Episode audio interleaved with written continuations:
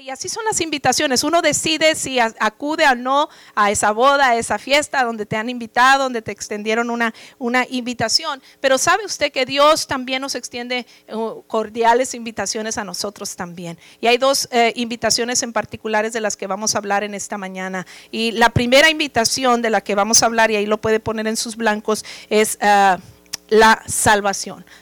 Vamos a poner ahí la primera invitación. Hay dos invitaciones que Dios hace, por eso es invitación divina, porque vienen de parte de Dios. Y la primera es a la salvación.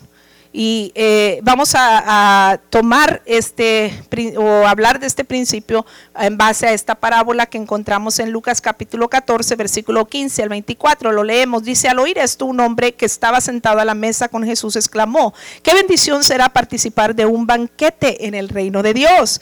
Jesús respondió con la siguiente historia: Un hombre preparó una gran fiesta y envió muchos muchas invitaciones.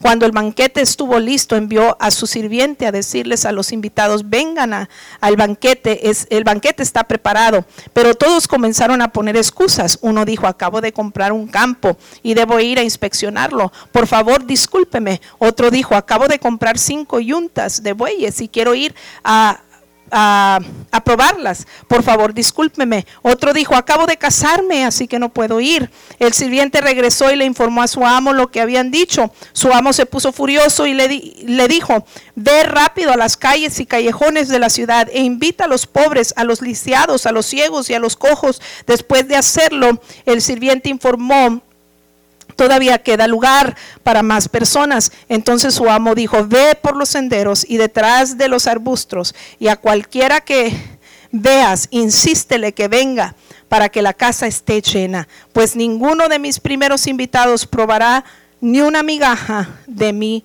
banquete. Aquí encontramos este, una invitación que el que está preparando el banquete le hace a los primeros invitados. Luego le, sigue, ¿verdad?, haciendo una segunda invitación porque los primeros, este, pues no tenían muchas excusas y no, y no vinieron. Pero, ¿sabe?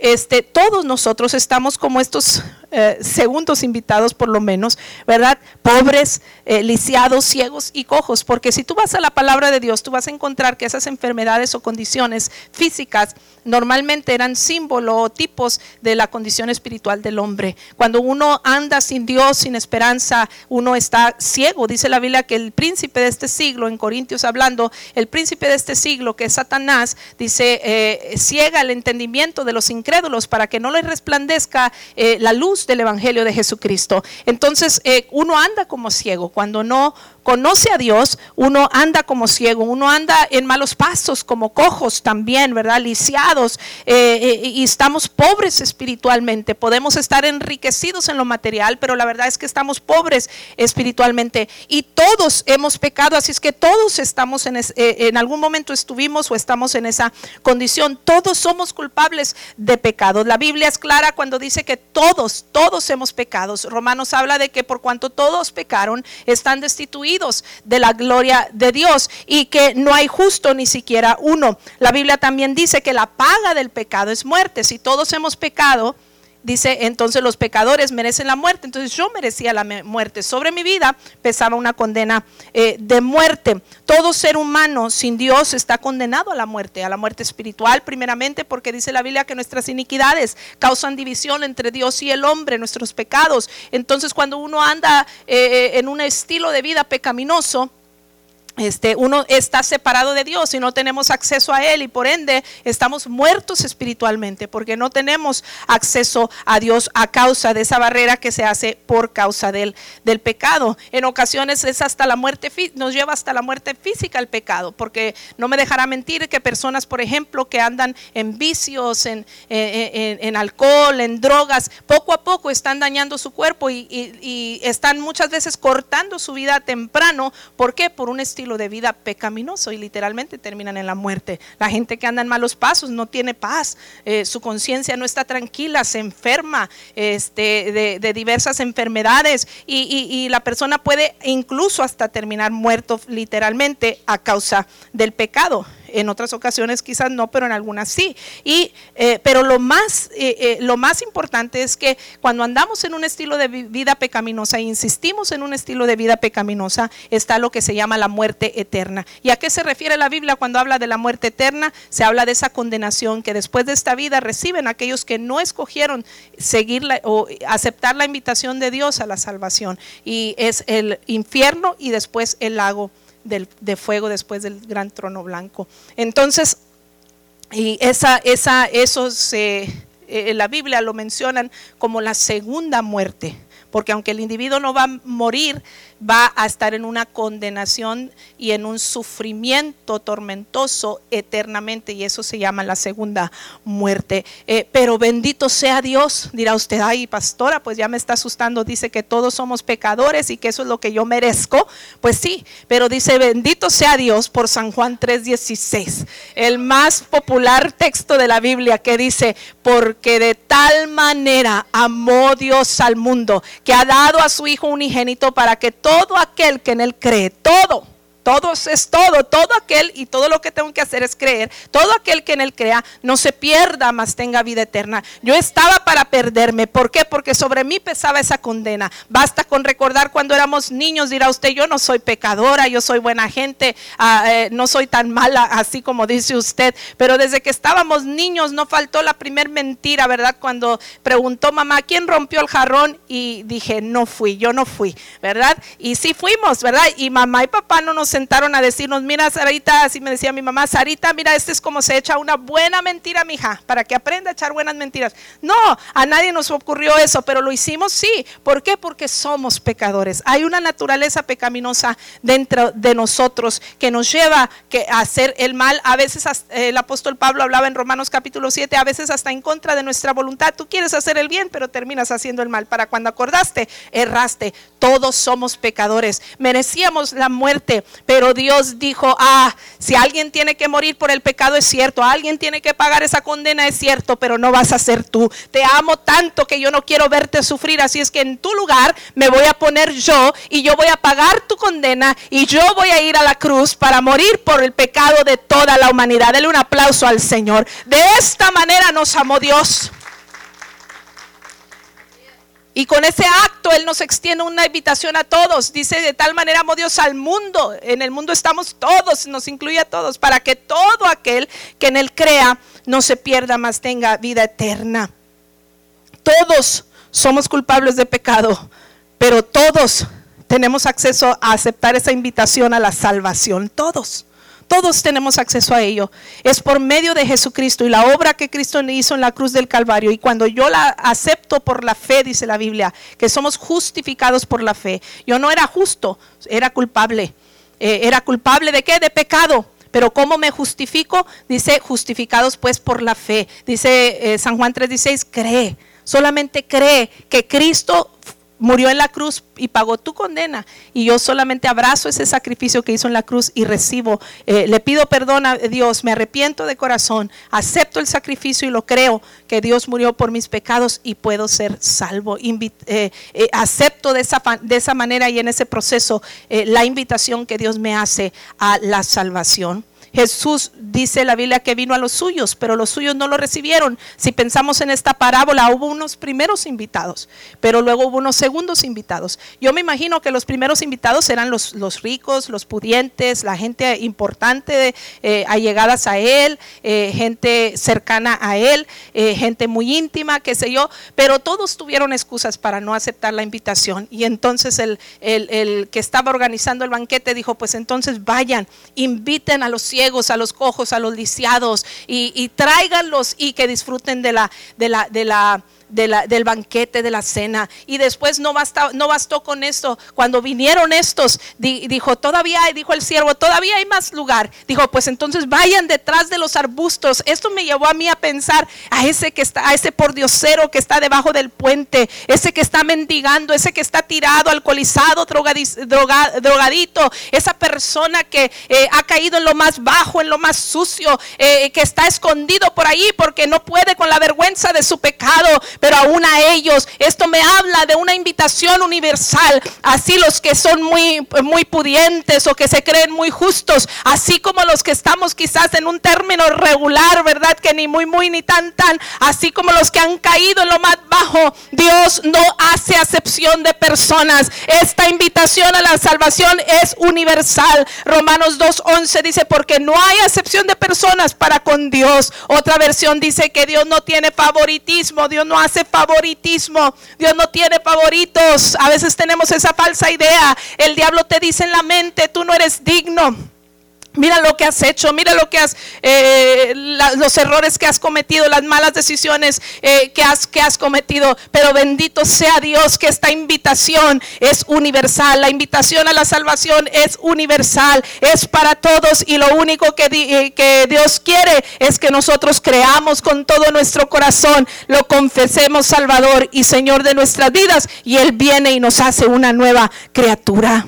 Porque Él no hace acepción de personas y no tiene favoritos. Así que no importa de dónde vengas, eh, no importa qué hayas hecho, o no importa que te hayan hecho, porque hay gente que no acepta la invitación porque están heridos, pero Dios te ama y desea salvarte. Quizás tú dices, me da vergüenza, vengo herido, vengo lastimado. Eh, ahí hay pura gente sana, ahí hay pura gente plena, entera. Dios dice que eh, en esta parábola nos está diciendo, no importa si estás detrás del arbusto, no importa hasta qué bajo has caído, no importa eh, en qué situación te encuentres, Jesucristo, basta cantar Hace unos momentos, ¿verdad? Y no importó mi pasado ni de dónde vengo. Dios te amó tanto que dio su vida por tu rescate. Dios te ama y desea salvarte. Decimos salvación, ¿por qué? Porque es salvarnos de esa condenación que pesaba sobre nosotros. Ahora, si ya eres salvo, gózate en esa realidad. Dios no hizo acepción de personas contigo. La invitación es para todos. La segunda invitación que Dios nos hace es al servicio. Cada persona salva se le extiende también una invitación a servir a Dios. La semana pasada hablábamos de esa parábola de los talentos y eh, la aplicábamos en el sentido de los dones y talentos que Dios eh, nos da también, ponerlos a la disposición de Dios para que Dios los use para su honra y para su gloria. Una vez salvos, Dios hace esta segunda invitación. Es un llamado al servicio y vamos a verlo en esta segunda parábola, Mateo capítulo 20, versículo 1 y luego luego el 8 al 11, aunque después leeremos otras partes de la parábola. Dice, el reino de los cielos es como un propietario que salió temprano por la mañana con el fin de contratar trabajadores para su viñedo. Aquella noche le dijo al capataz que llamara a los trabajadores y les pagara. Comenzó por los últimos que había contratado. Cuando recibieron su paga, los que habían sido contratados a las 5 de la tarde, cada uno recibió el salario por una jornada completa. Cuando los que habían sido contratados primero llegaron a recibir su paga, supusieron que recibirían más, pero a ellos también se les pagó el salario de un día. Cuando recibieron la paga, protestaron contra el propietario. Mire, Dios cuando nos, nos extiende una invitación también a trabajar para Él, en su viñedo, en su servicio, al igual que, estos, que estas personas. Y eh, me encanta esta parábola porque habla que la invitación a servir no es exclusiva porque a veces tenemos un concepto equivocado de que eh, ciertas personas son llamadas a servir a Dios, ciertas personas, el que es, a veces los cinco ministerios son los que más resaltan, ¿verdad? El, el pastor, el evangelista, el profeta, profeta, el apóstol, el maestro, pero creemos que si yo no tengo ninguno de esos dones, entonces el llamado a servir no es para mí, pero no es exclusivo de esas personas el llamado. La invitación a servir eh, no es exclusiva. La historia de Mateo capítulo 20 habla de un eh, terrateniente, un propietario que buscaba obreros que trabajaran en su viñero y comenzó a buscar por la mañana. En los tiempos del Nuevo Testamento, o del, eh, sí, del Nuevo Testamento, la vendimia duraba muy poco. Por lo tanto, era necesario recoger la cosecha rápidamente antes que se acabara eh, eh, ese, ese tiempo, antes que llegara la estación de, las lluvias, donde estaba muy lluvioso y se pudiera, se pudiera perder eh, todo el fruto. Así es que si notan esta parábola, el, el propietario busca trabajadores todo el día Unos los, los, buscó en la mañana, otros al mediodía, otros a las 3, otros a las 5. Lo vamos a leer en un, en un, en un momento más, ¿verdad? Pero esto eh, nos habla, ¿verdad?, de la urgencia. Con, eh, eh, de la urgencia del propietario, ¿verdad? De que se hagan las cosas. Pues sabe, hay una urgencia del por qué nosotros tenemos que servir a Dios, eh, así, así consideremos que no tenemos muchas habilidades. La semana pasada hablábamos de que Dios daba un talento a uno, dos a otro y, a otros cinco, en la parábola de los talentos. Pues a lo mejor tú no eres el que tienes cinco, a lo mejor tú no tienes diez talentos, pero todos tenemos por lo menos uno. Y ese uno somos responsables de usarlo para la honra y para la gloria de Dios y para engrandecer sobre todo su reino aquí en la tierra. Al fin y al cabo, todo servicio tiene el propósito de contribuir a que las almas sean salvas y una vez salvas sean edificadas y crezcan y que eh, estén preparadas para cuando venga el dueño para, recoger la cosecha, para que cuando venga Dios por su iglesia estemos todos listos. Pero ¿cómo se, cómo se realiza ese proceso si no hay quien sirva? Dice Romanos, eh, ¿cómo van a oír si no hay quien les predique? ¿Cómo van a creer si lo que, todo lo que necesitan es creer, dice la Biblia, para ser salvos? ¿Cómo van a ser salvos si no hay quien vaya? ¿Quién, eh, ahora, eh, eh, habrá quien tiene facilidad de palabra para evangelizar. Habrá quien no tiene mucha facilidad de palabra, pero puedes hacer un acto de amor. Y ese servicio y acto de amor que estás haciendo es una manera de decirle a la gente, mira, este es un reflejo del amor de Cristo. Tú también, Cristo quiere amarte de esta manera. Así es que nuestro servicio de alguna manera u otra contribuye a ese, a ese plan de Dios de, las, de la salvación de las almas, la edificación del cuerpo de Cristo también. Entonces, todos eh, podemos ser podemos ser utilizados para su honra y para su gloria. ¿Por qué? Porque la invitación a servir no es exclusiva. ¿Cómo vamos a, a, contribuir más en poco tiempo? Porque hay poco tiempo. Una, porque las señales nos dicen que Cristo viene pronto y, tú y yo que estamos haciendo urge. Esto nos habla de una urgencia de trabajar y hacerlo pronto porque a veces estamos eh, posponiendo esa oportunidad. Hay que hacerlo ya.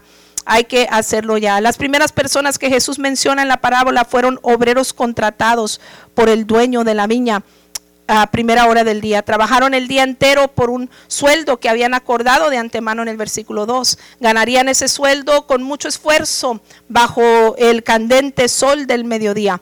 Los eh, creyentes estamos llamados a una vez que Dios nos haga la invitación, es decir, desde el momento que Dios nos salva estamos ya siendo candidatos para servir y se nos extiende esa segunda invitación al servicio. Debemos de saber que nuestra vida como creyentes debe de ser un, estilo de vida de servicio, donde servimos a Dios con todo nuestro corazón. Acepte esa invitación.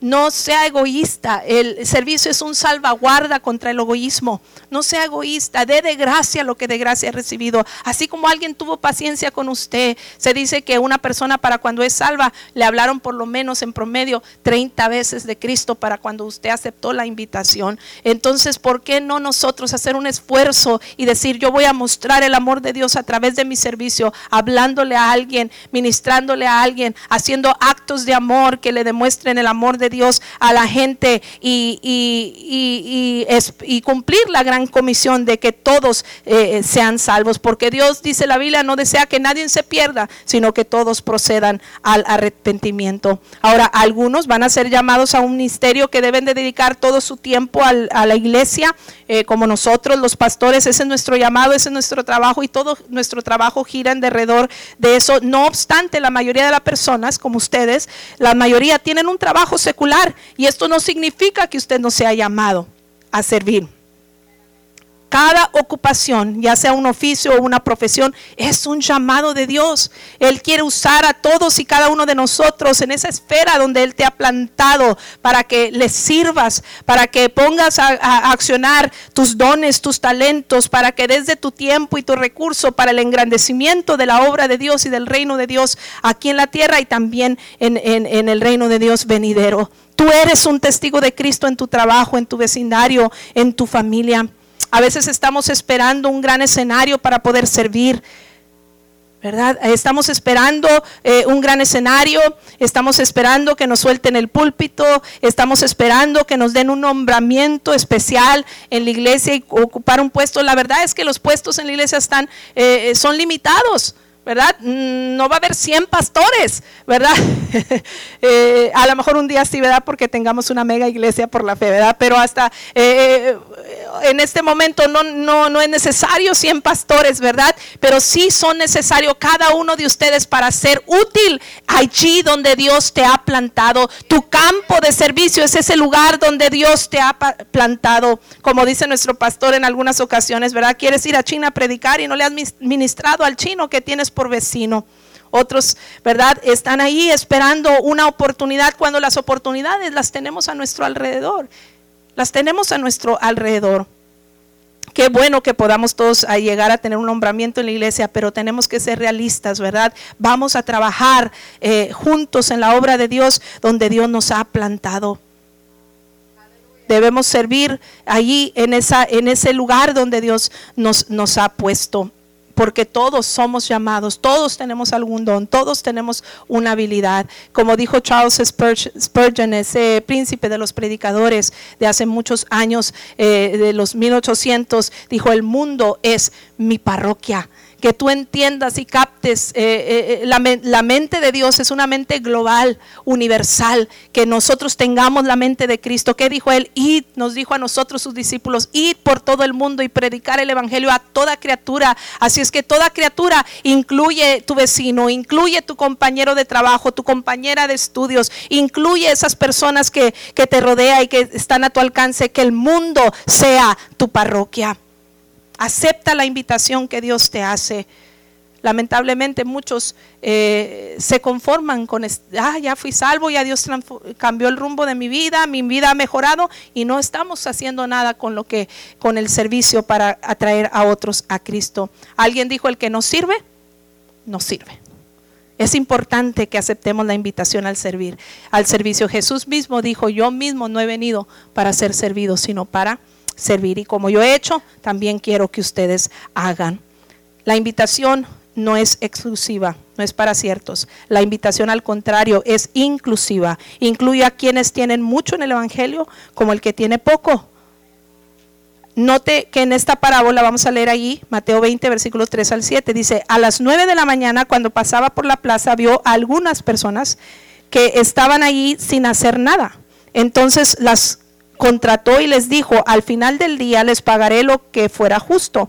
Así que fueron a trabajar al viñedo. El propietario hizo lo mismo al mediodía y a las 3 de la tarde. A las 5 de la tarde se encontraba nuevamente en la ciudad y vio a otros que estaban ahí. Les preguntó, ¿por qué ustedes no trabajaron hoy? Eh, ellos contestaron, porque nadie nos contrató. El propietario les dijo, entonces vayan y únanse a los otros en mi viñedo.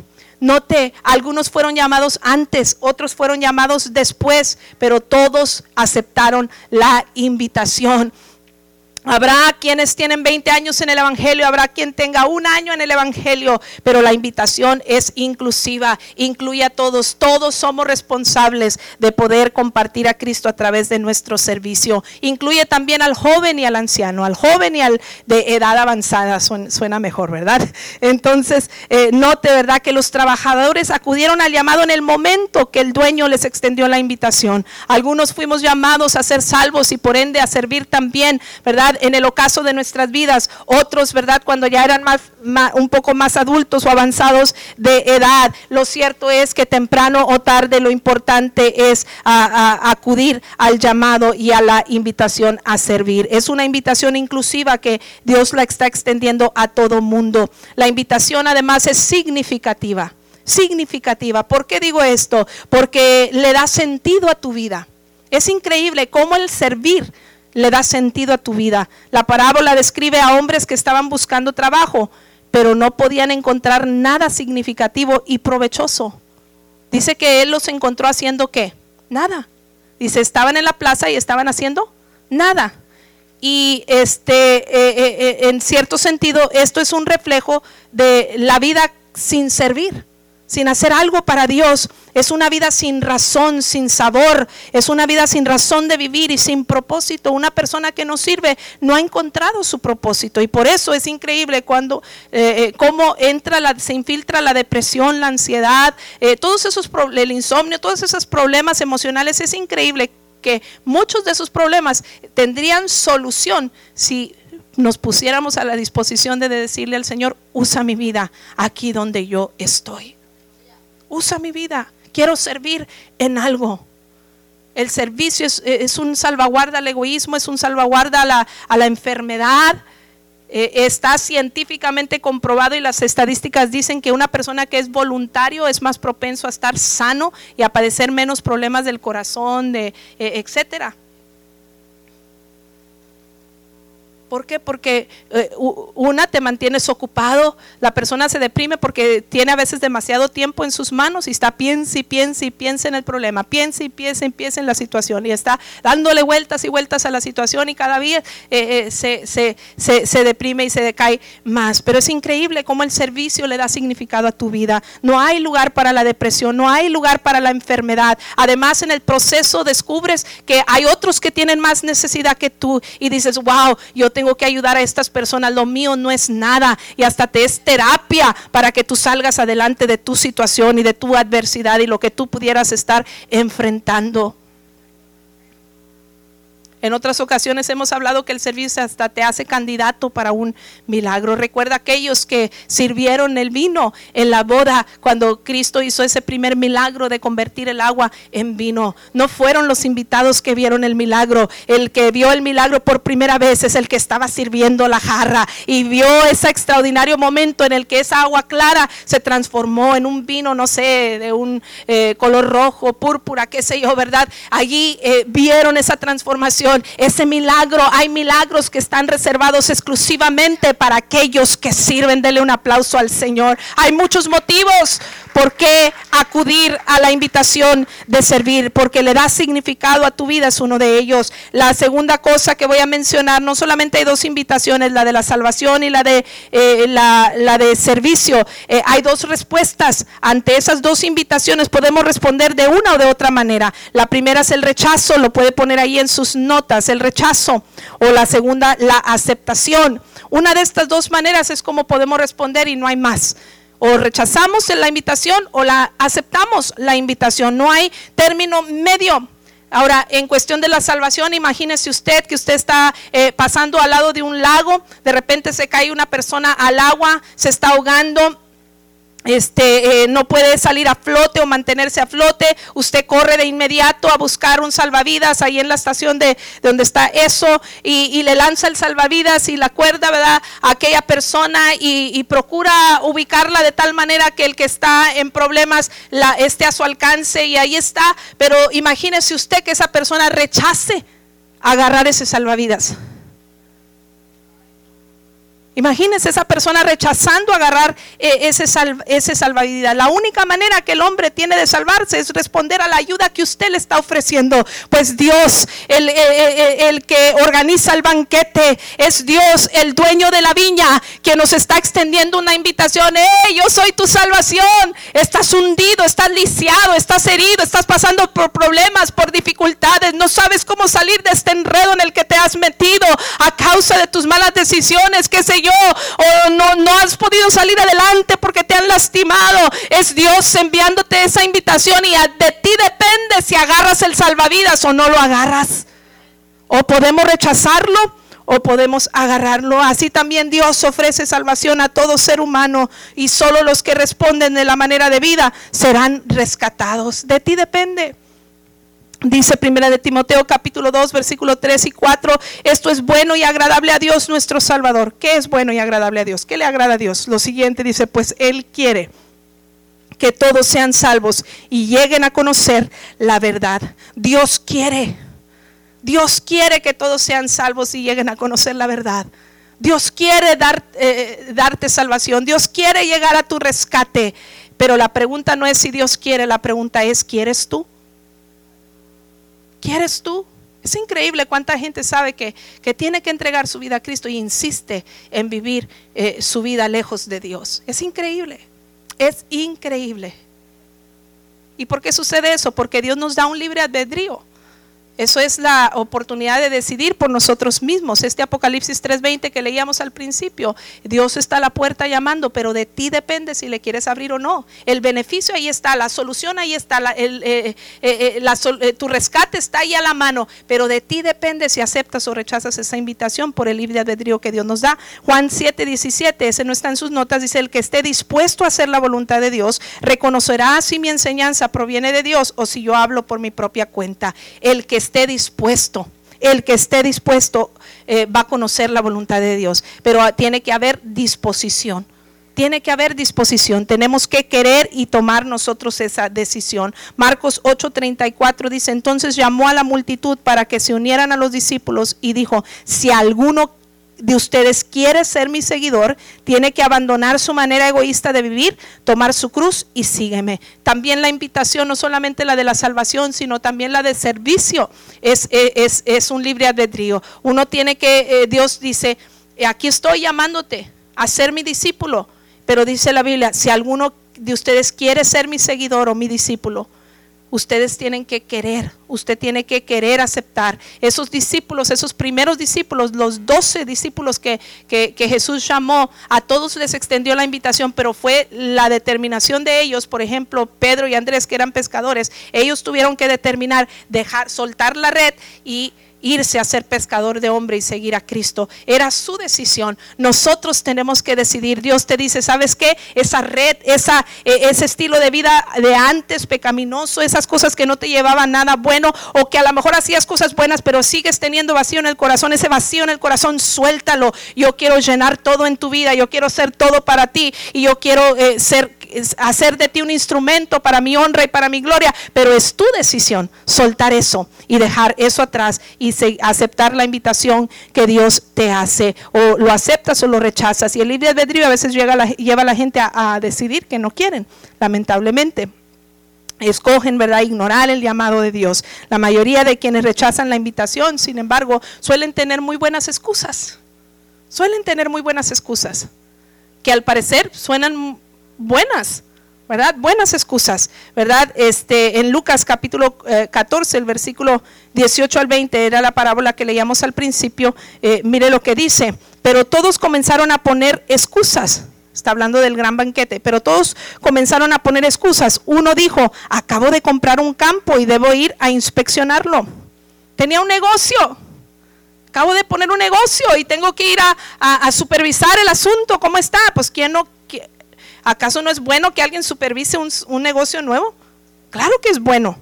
Y el otro, eh, pero dijo, por eso no puedo, no puedo acudir al banquete, no puedo aceptar la invitación. Otro dijo, discúlpeme, acabo de comprar, eh, eh, acabo de comprar cinco yuntas de bueyes y quiero ir a probarlas.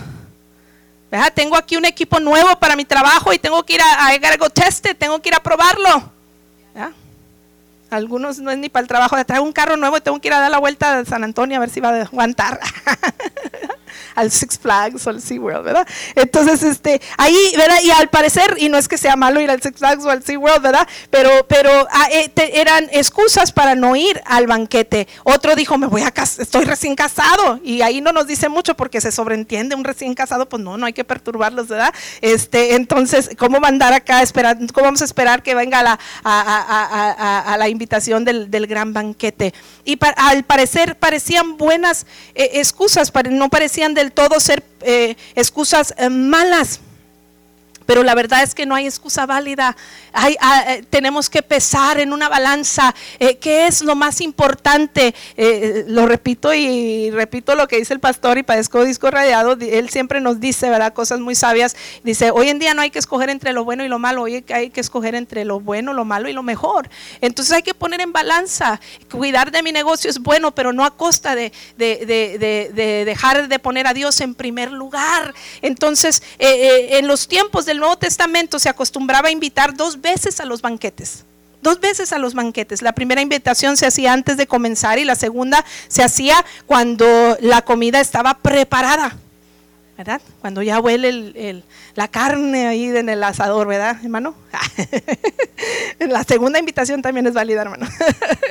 en esta parábola, los primeros invitados eh, presentaron excusas que les impedían ir al banquete, aparentemente buenas, y aunque todos, ¿verdad?, parecían tener buenas razones, aquellas excusas eran insignificantes comparadas con la importancia de esta invitación. Las demás actividades eran pobres razones para no asistir al gran banquete. No hay razón alguna en nuestra vida que valga, que, eh, que nos valga para no para que Dios no figure en nuestros planes y el servirle a Él también.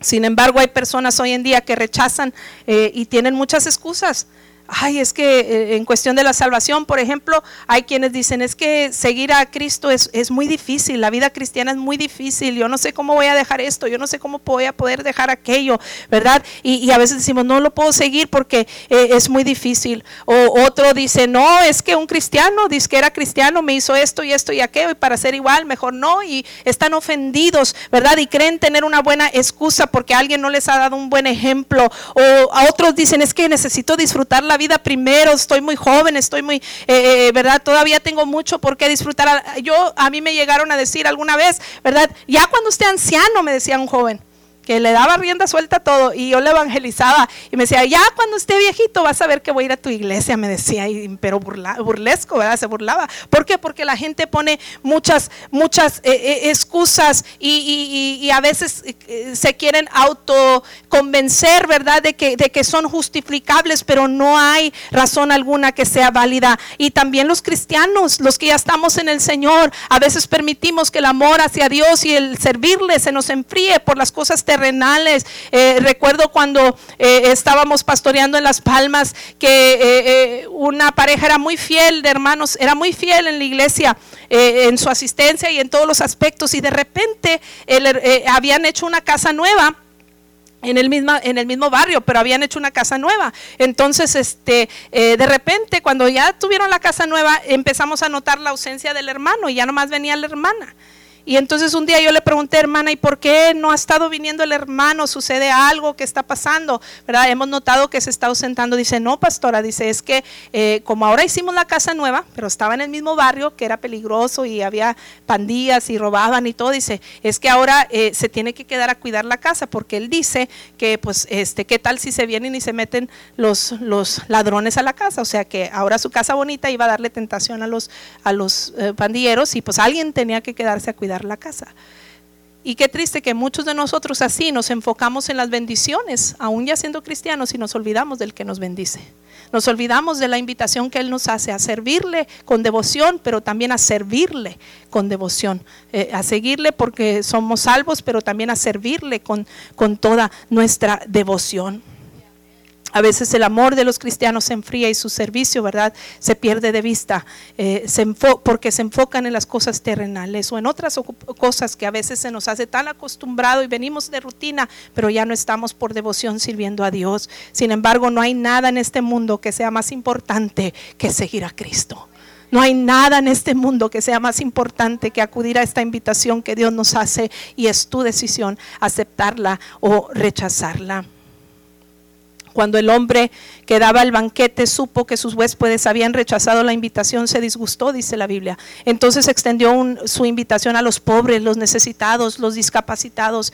Esta persona, personas en aquel entonces muchas veces eran considerados por los judíos, por los religiosos, por los fariseos, eran considerados personas menospreciadas, por las menospreciaban. ¿Por qué? Porque atribuían a veces una enfermedad o una situación de pobreza a que, ah, algo ha de haber hecho mal delante de Dios y por eso está castigado, ¿verdad? Y eh, por, eh, por, ejemplo, una mujer estéril era porque, ah, seguramente es pecadora y, cosas así por el estilo. La gente en aquel entonces tenía esa forma de pensar y muchas veces menospreciaban a, estas eh, personas, ¿verdad? Y, y imagínese usted, este es el tipo de personas que este invitado empieza a invitar o empieza a mandar llamar.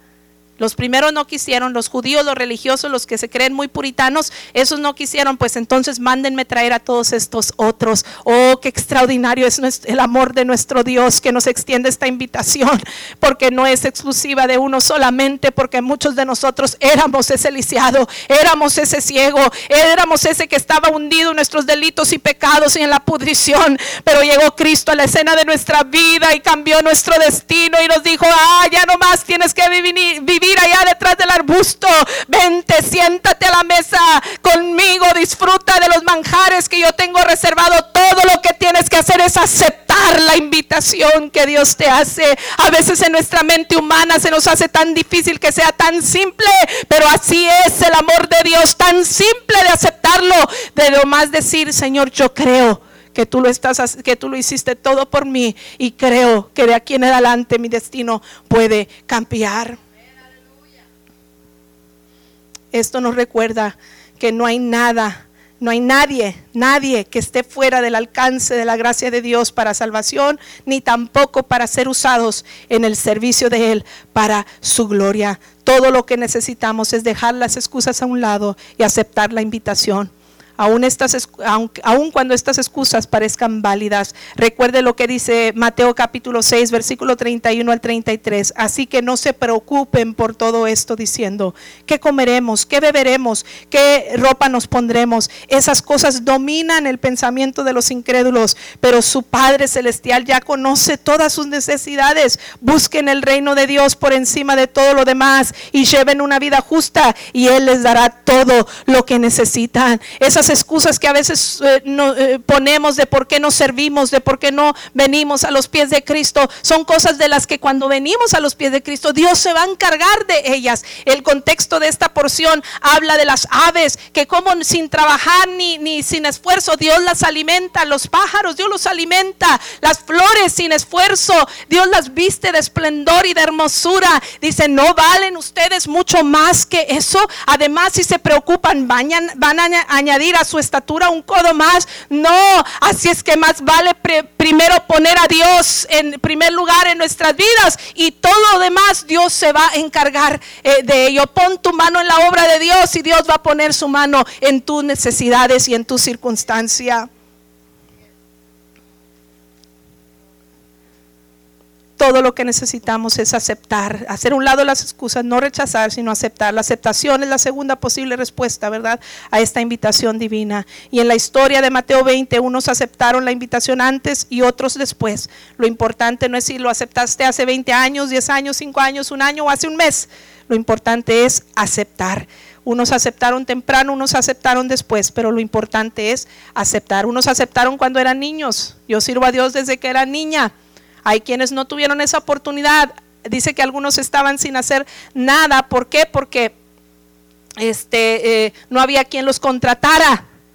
Algunos mm, por X razón no les, había, no les había llegado el Evangelio, pero cuando llegó Cristo hizo la diferencia y todo lo que necesitaron fue aceptar Dice Josué 24:15 y que sea nuestra actitud. Pero si te niegas a servir al Señor, que bien puedes, elige hoy mismo a quien servirás. ¿Acaso optarás por los dioses que tus antepasados sirvieron del otro lado del Éufrates o preferirás los dioses de los amorreos en cuya tierra ahora vives? Pero en cuanto a mí, a mi y, a mi familia, nosotros serviremos al Señor. Que podamos aceptar la invitación. Mientras otros la rechazan, tú y yo podamos tener la actitud que tuvo Josué. Otros la están rechazando. En su tiempo había mucha idolatría y mucho pecado. Pero él dijo, en cuanto a mí, yo no sé los demás, pero en cuanto a mí, mi casa y yo serviremos a Jehová. Dele un aplauso al Señor.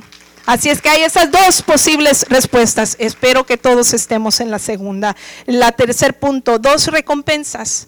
Dios no es un ogro que nos exige algo sin darnos algo a cambio. Dios siempre nos da la recompensa y nos la da más de lo que nosotros podemos eh, merecer.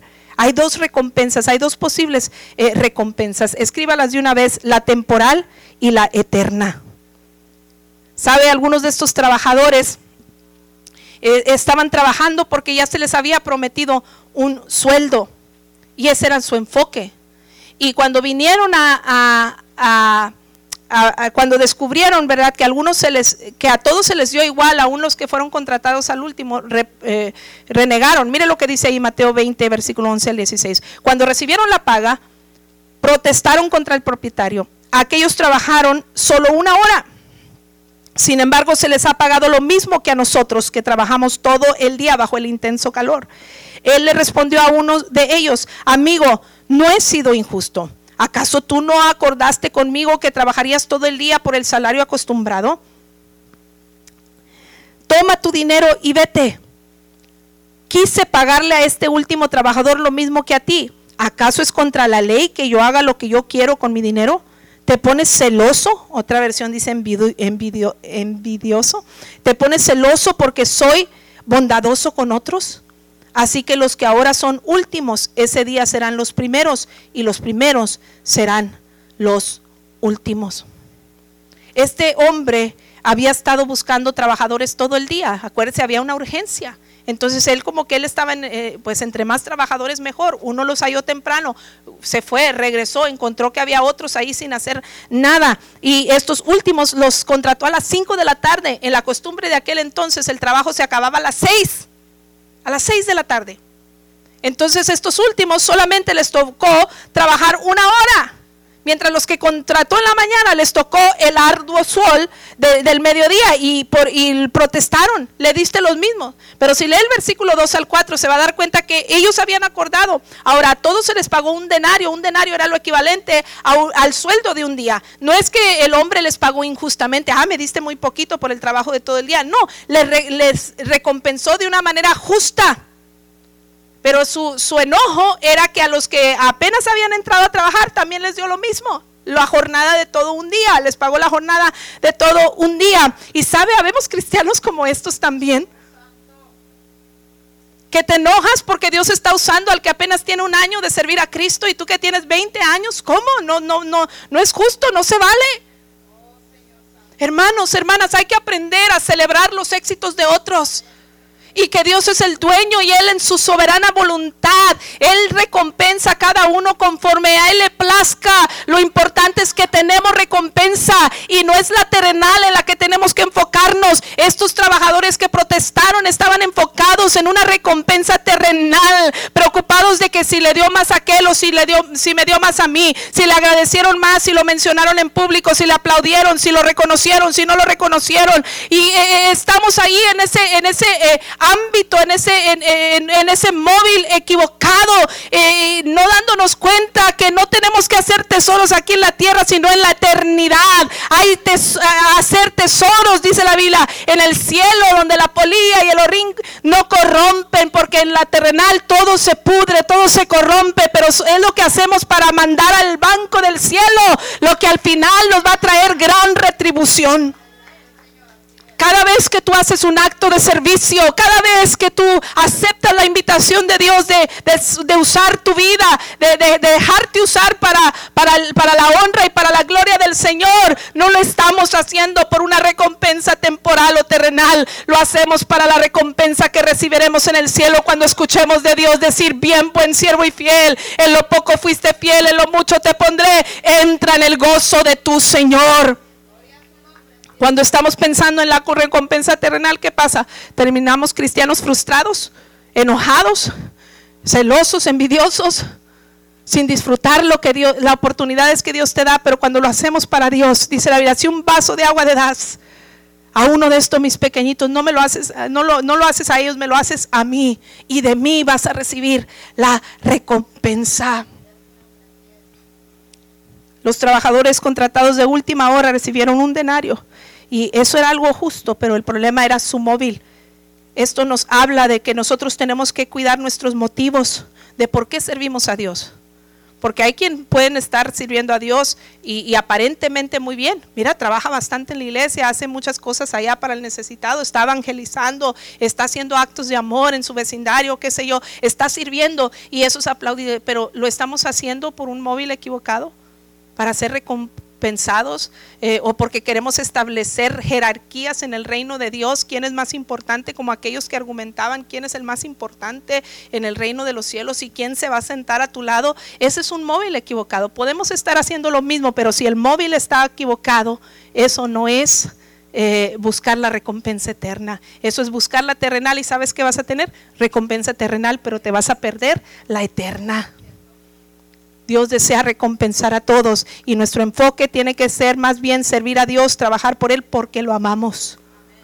Simplemente correspondiendo al amor que Él nos tuvo primero. Él me amó primero y lo menos que yo puedo hacer es devolver amor con amor. Lo menos que yo puedo hacer es eh, servirle, hacerlo, obedecer lo que Él me está ordenando hacer, porque es lo menos que puedo hacer por la gracia y el favor que he recibido. Hay que servir a Dios porque lo amamos, no pensando en la recompensa o en la retribución, eh, eh, ¿verdad? Que vamos a recibir, sino vamos a, hacerlo simplemente porque lo amamos. El versículo 16 nos lo recuerda.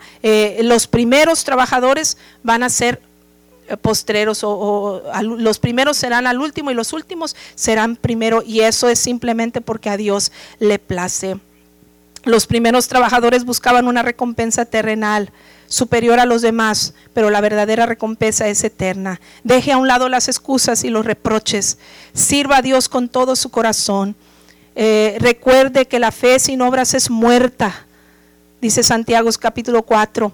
Eh, tiene que haber un equilibrio entre la fe y las obras. No somos salvos por obras, pero los salvos hacemos obras y tiene que haber un equilibrio entre las obras. Dice la Biblia que por nuestros frutos los conoceremos. Un salvo que no está haciendo obras no, no, no está dando fruto de salvación. Tenemos que servir con lo que Dios eh, nos, ha, nos ha dado. Y tenga presente que aquello que, le, que Cristo le ofrece es eterno y no temporal ni terrenal. Su recompensa sobrepasa infinitamente las cosas temporales que normalmente cautivan nuestra intención. Ahí estamos nosotros buscando una recompensa terrenal el que me saquen en la televisión, el que me den un trofeo, el que me den un certificado, el que me aplaudan, el que me den la palmeada en la espalda, el que me eh, den una, buena ofrenda. No, eh, que eso a veces nos cautiva la atención, pero eso no es sinónimo de, recompensa eh, eterna. La, la verdadera recompensa va a ser cuando hayamos sido hallados fieles y aceptos y agradables delante de Dios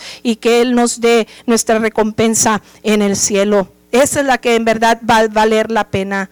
Son recompensas que debemos buscar con todo nuestro corazón y debemos tener en alta, en alta estima. Cuando vemos ahí en Lucas capítulo 14, el versículo 1, lo voy a leer porque no está en sus notas. Nos damos cuenta que de esto está hablando. Dice, cierto día descansó Jesús, fue a cenar en la casa de un líder de los fariseos y la gente observaba cerca Perdón, déjame ver qué otro era. Era otro versículo el que buscaba.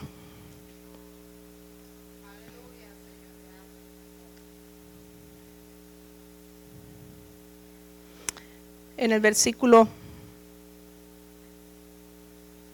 bueno, 24 dice, pues ninguno de mis primeros invitados probará ni una migaja de mi banquete.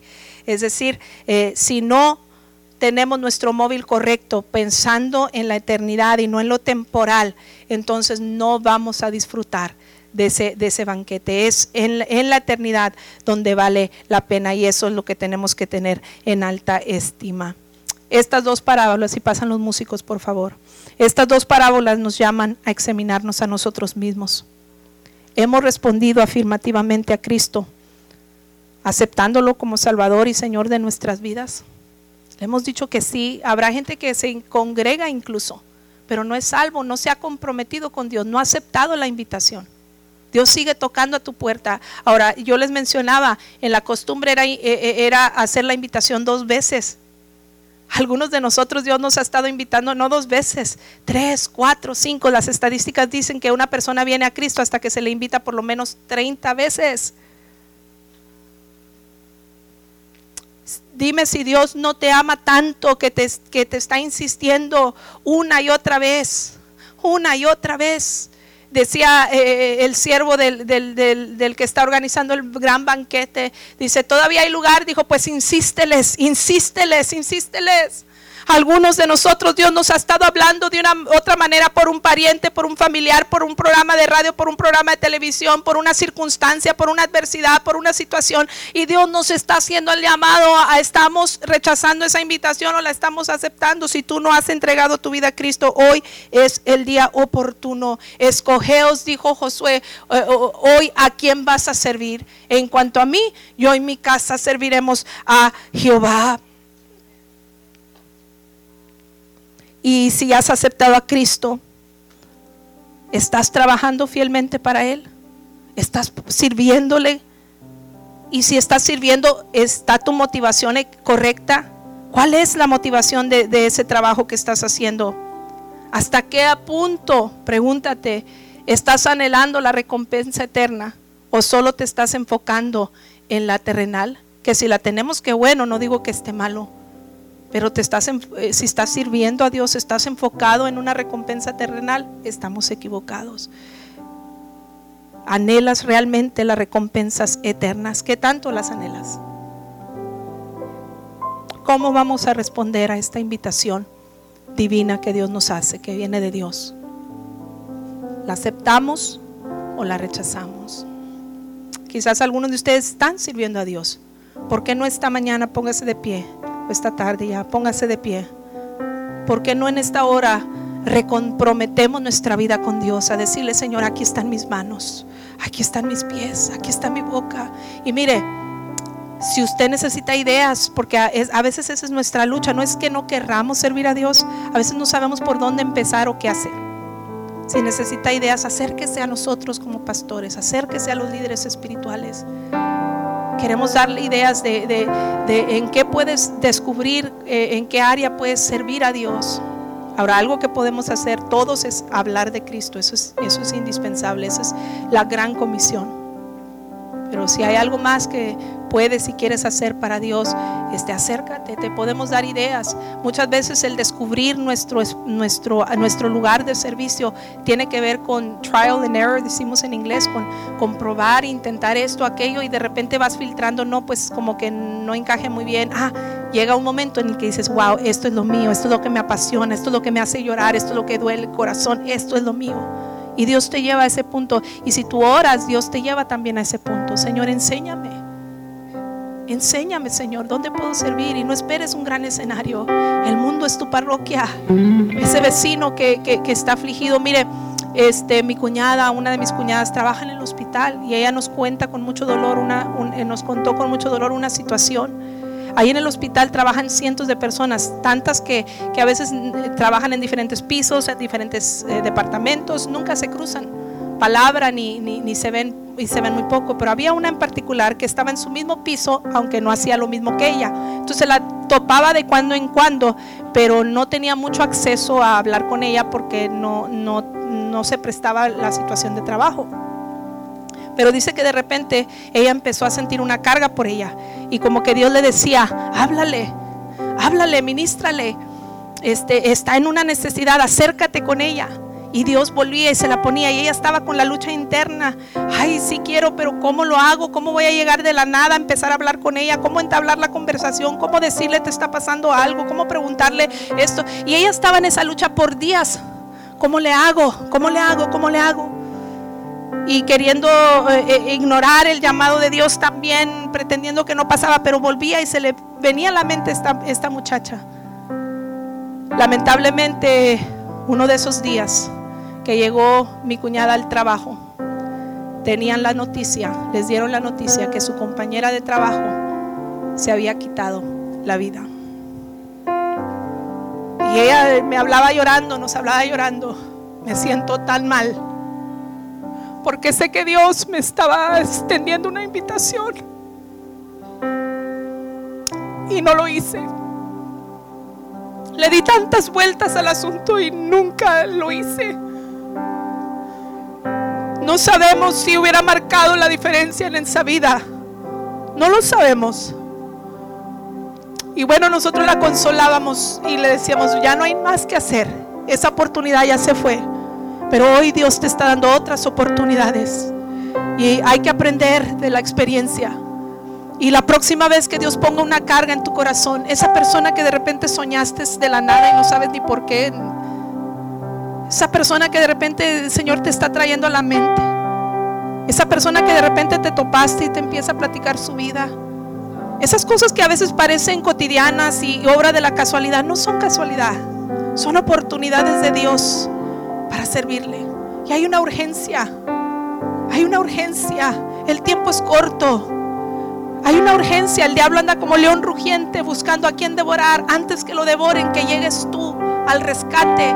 No porque haya poder en ti, sino porque el que habita en ti tiene todo el poder para transformar esa vida, pero lo más cercano a Dios que ellos tienen eres tú. Y es a través de ti que Dios quiere darles el bien. ¿Aceptamos o rechazamos la invitación? Incline su rostro ahí donde está. La primera invitación que yo quiero hacer esta mañana, que también es la invitación de Dios para tu vida, es esta, la salvación.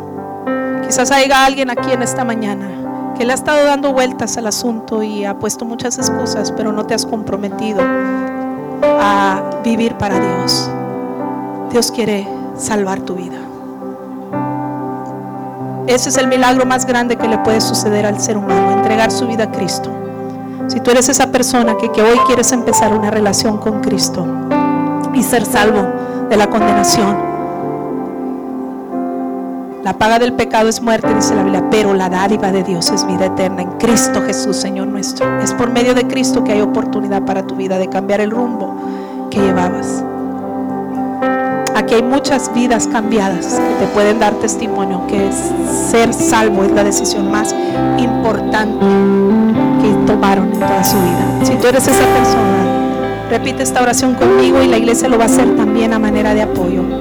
Mi Señor Jesús, reconozco que soy pecador y que fuera de ti nada soy. Perdona mis pecados, me arrepiento y de aquí en adelante quiero vivir para ti. Límpiame, lávame con esa sangre que derramaste en la cruz. Recíbeme como tu hijo. Que esa separación que había entre nosotros ya no más esté.